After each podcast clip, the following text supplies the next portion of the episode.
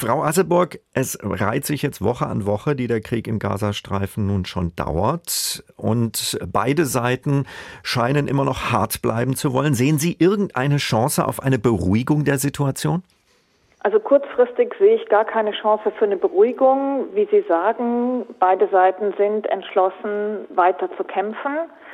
Das Einzige, was sich vielleicht ein bisschen abzeichnet, ist, dass die USA doch mehr Druck machen, dass die vollumfängliche Militäroperation, wie Israel sie derzeit durchführt, langsam zum Ende kommt und dann ab Mitte, Ende Januar in eine neue Phase übergeht.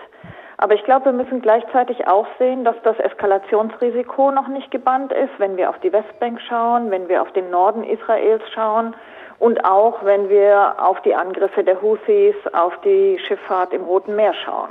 Mhm. Sie haben gerade die äh, israelische Militäroperation angesprochen. Was ist der Erwartungshorizont oder man könnte sagen eine Art Erfolgsmarke für die israelische Regierung. Ministerpräsident Netanyahu spricht ja immer wieder von der Zerstörung der Hamas als Ziel. Wie realistisch ist das? Also ein Problem ist, dass nicht operationalisiert worden ist. Was heißt denn das genau, dass mhm. die Hamas zerschlagen ist? Das heißt, wir können dann auch nicht sagen, an was genau lässt sich der Erfolg bemessen. Ich glaube, man kann dennoch sagen, es wäre sicher ein Erfolg, wenn Geiseln befreit werden können.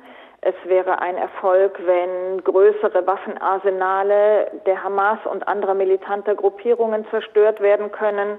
Und es wäre ein Erfolg, und das wäre symbolisch wahrscheinlich das Wichtigste, wenn das Führungspersonal der Hamas und anderer militanter Gruppierungen getötet oder gefangen genommen werden. Aber letztlich wird Erfolg sicher nur langfristig bemessen, nämlich daran, ob tatsächlich Sicherheit für die Zivilbevölkerung in Israel etabliert werden kann.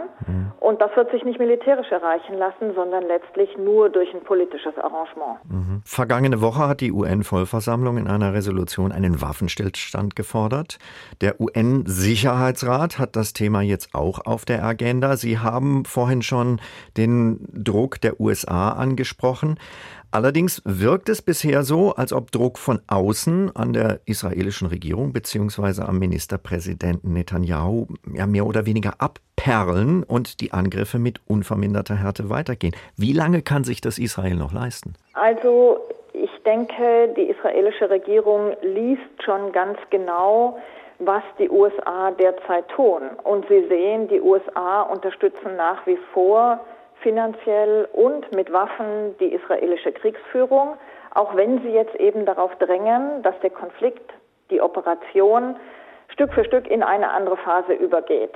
Und Netanyahu wird sich gegen diesen Druck sträuben, wird daran festhalten, die Militäroperation erstmal weiterführen zu wollen wird aber, wenn der amerikanische Druck größer wird, dann einlenken müssen. Schauen wir nach innen, nach Israel. Wie steht die israelische Bevölkerung zu ihrer Regierung und zu dem, was die dort gerade tut? Ich würde sagen, das hat mehrere Komponenten. Auf der einen Seite steht die Bevölkerung nach wie vor in sehr hohem Ausmaße hinter der Militäroperation, teilt das Kriegsziel, die Hamas zu zerschlagen.